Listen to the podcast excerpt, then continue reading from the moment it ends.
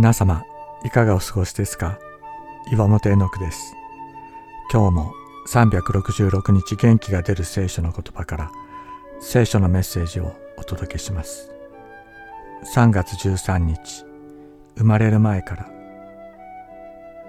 人は自分で自分の宗教を選び取り何を自分の神とするか決めることができると思っています。あたかも神は自分の選択の対象であるかのようです。しかし、私たちを創造なさった神は、私たちが選び取った神ではありません。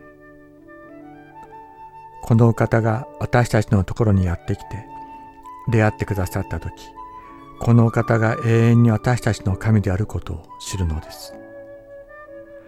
私を創造し、母の体の中で組み立て、育ててくださったお方がいる。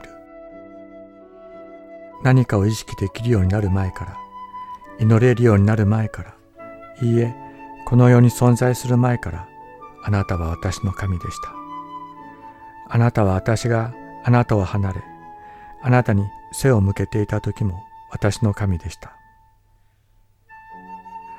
苦しみのために乗れなかった時賛美することも感謝することもできなかった時そんな時もあなたは私の神でした。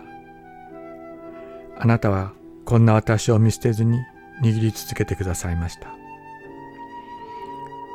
誠にあなたは私を母の体から取り出した方、母の乳房により頼ませた方、生まれる前から私はあなたに委ねられました。母の体内にいた時からあなたは私の神です。詩編22編9から10節。